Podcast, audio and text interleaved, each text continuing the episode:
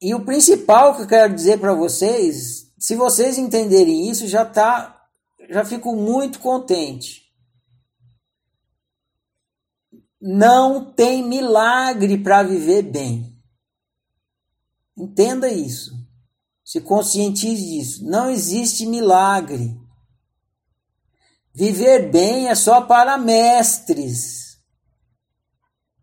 Não é milagre. Uma pessoa que vive bem, ela não está vivendo bem por milagre, porque ela foi abençoada. Não, é porque ela está fazendo uma coisa dentro dela que, que resulta nela viver bem. Que coisa é essa? É lidar bem com o seu desejo. É isso que a pessoa está fazendo bem. Ela é um, uma excelente gestora do próprio desejo. Basicamente é isso. Ela é um, um exímio gestor do próprio desejo. Quanto melhor você for um gestor do seu desejo, melhor você vive. Não tem milagre. Uma pessoa que está vivendo bem é porque ela tem maestria nisso, ingerir o próprio desejo.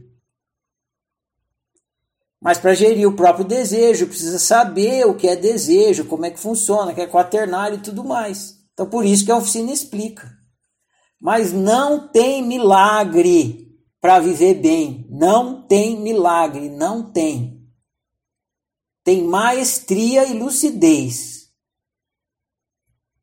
na gestão do desejo, na gestão da sua experiência humana, do ser humano que você é.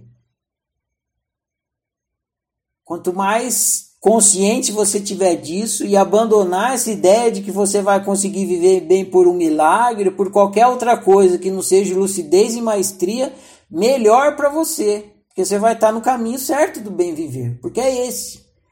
Caminho do bem viver é lucidez e maestria na gestão do próprio desejo. Simples assim, só que no começo é difícil porque a gente não tem essa maestria na gestão. E aí, quando não tem, cai no buraco. E aí precisa fazer autoanálise. Então você vai fazendo autoanálise, autoanálise, até que você vira um grande gestor. Daí é aquele negócio, você não precisa mais fazer medicina curativa.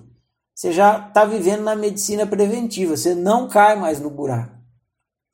É quando você adquiriu a maestria. Como a gente ainda não tem a maestria, precisa saber fazer autoanálise. Porque vai cair muitas e muitas e muitas vezes no buraco, até adquirir a maestria. Não, não, não adianta achar que não vai, vai. Então a autoanálise é a ferramenta principal nesse momento, que a gente já está doente, já está na doença, já está no buraco. Então a autoanálise é fundamental para viver bem.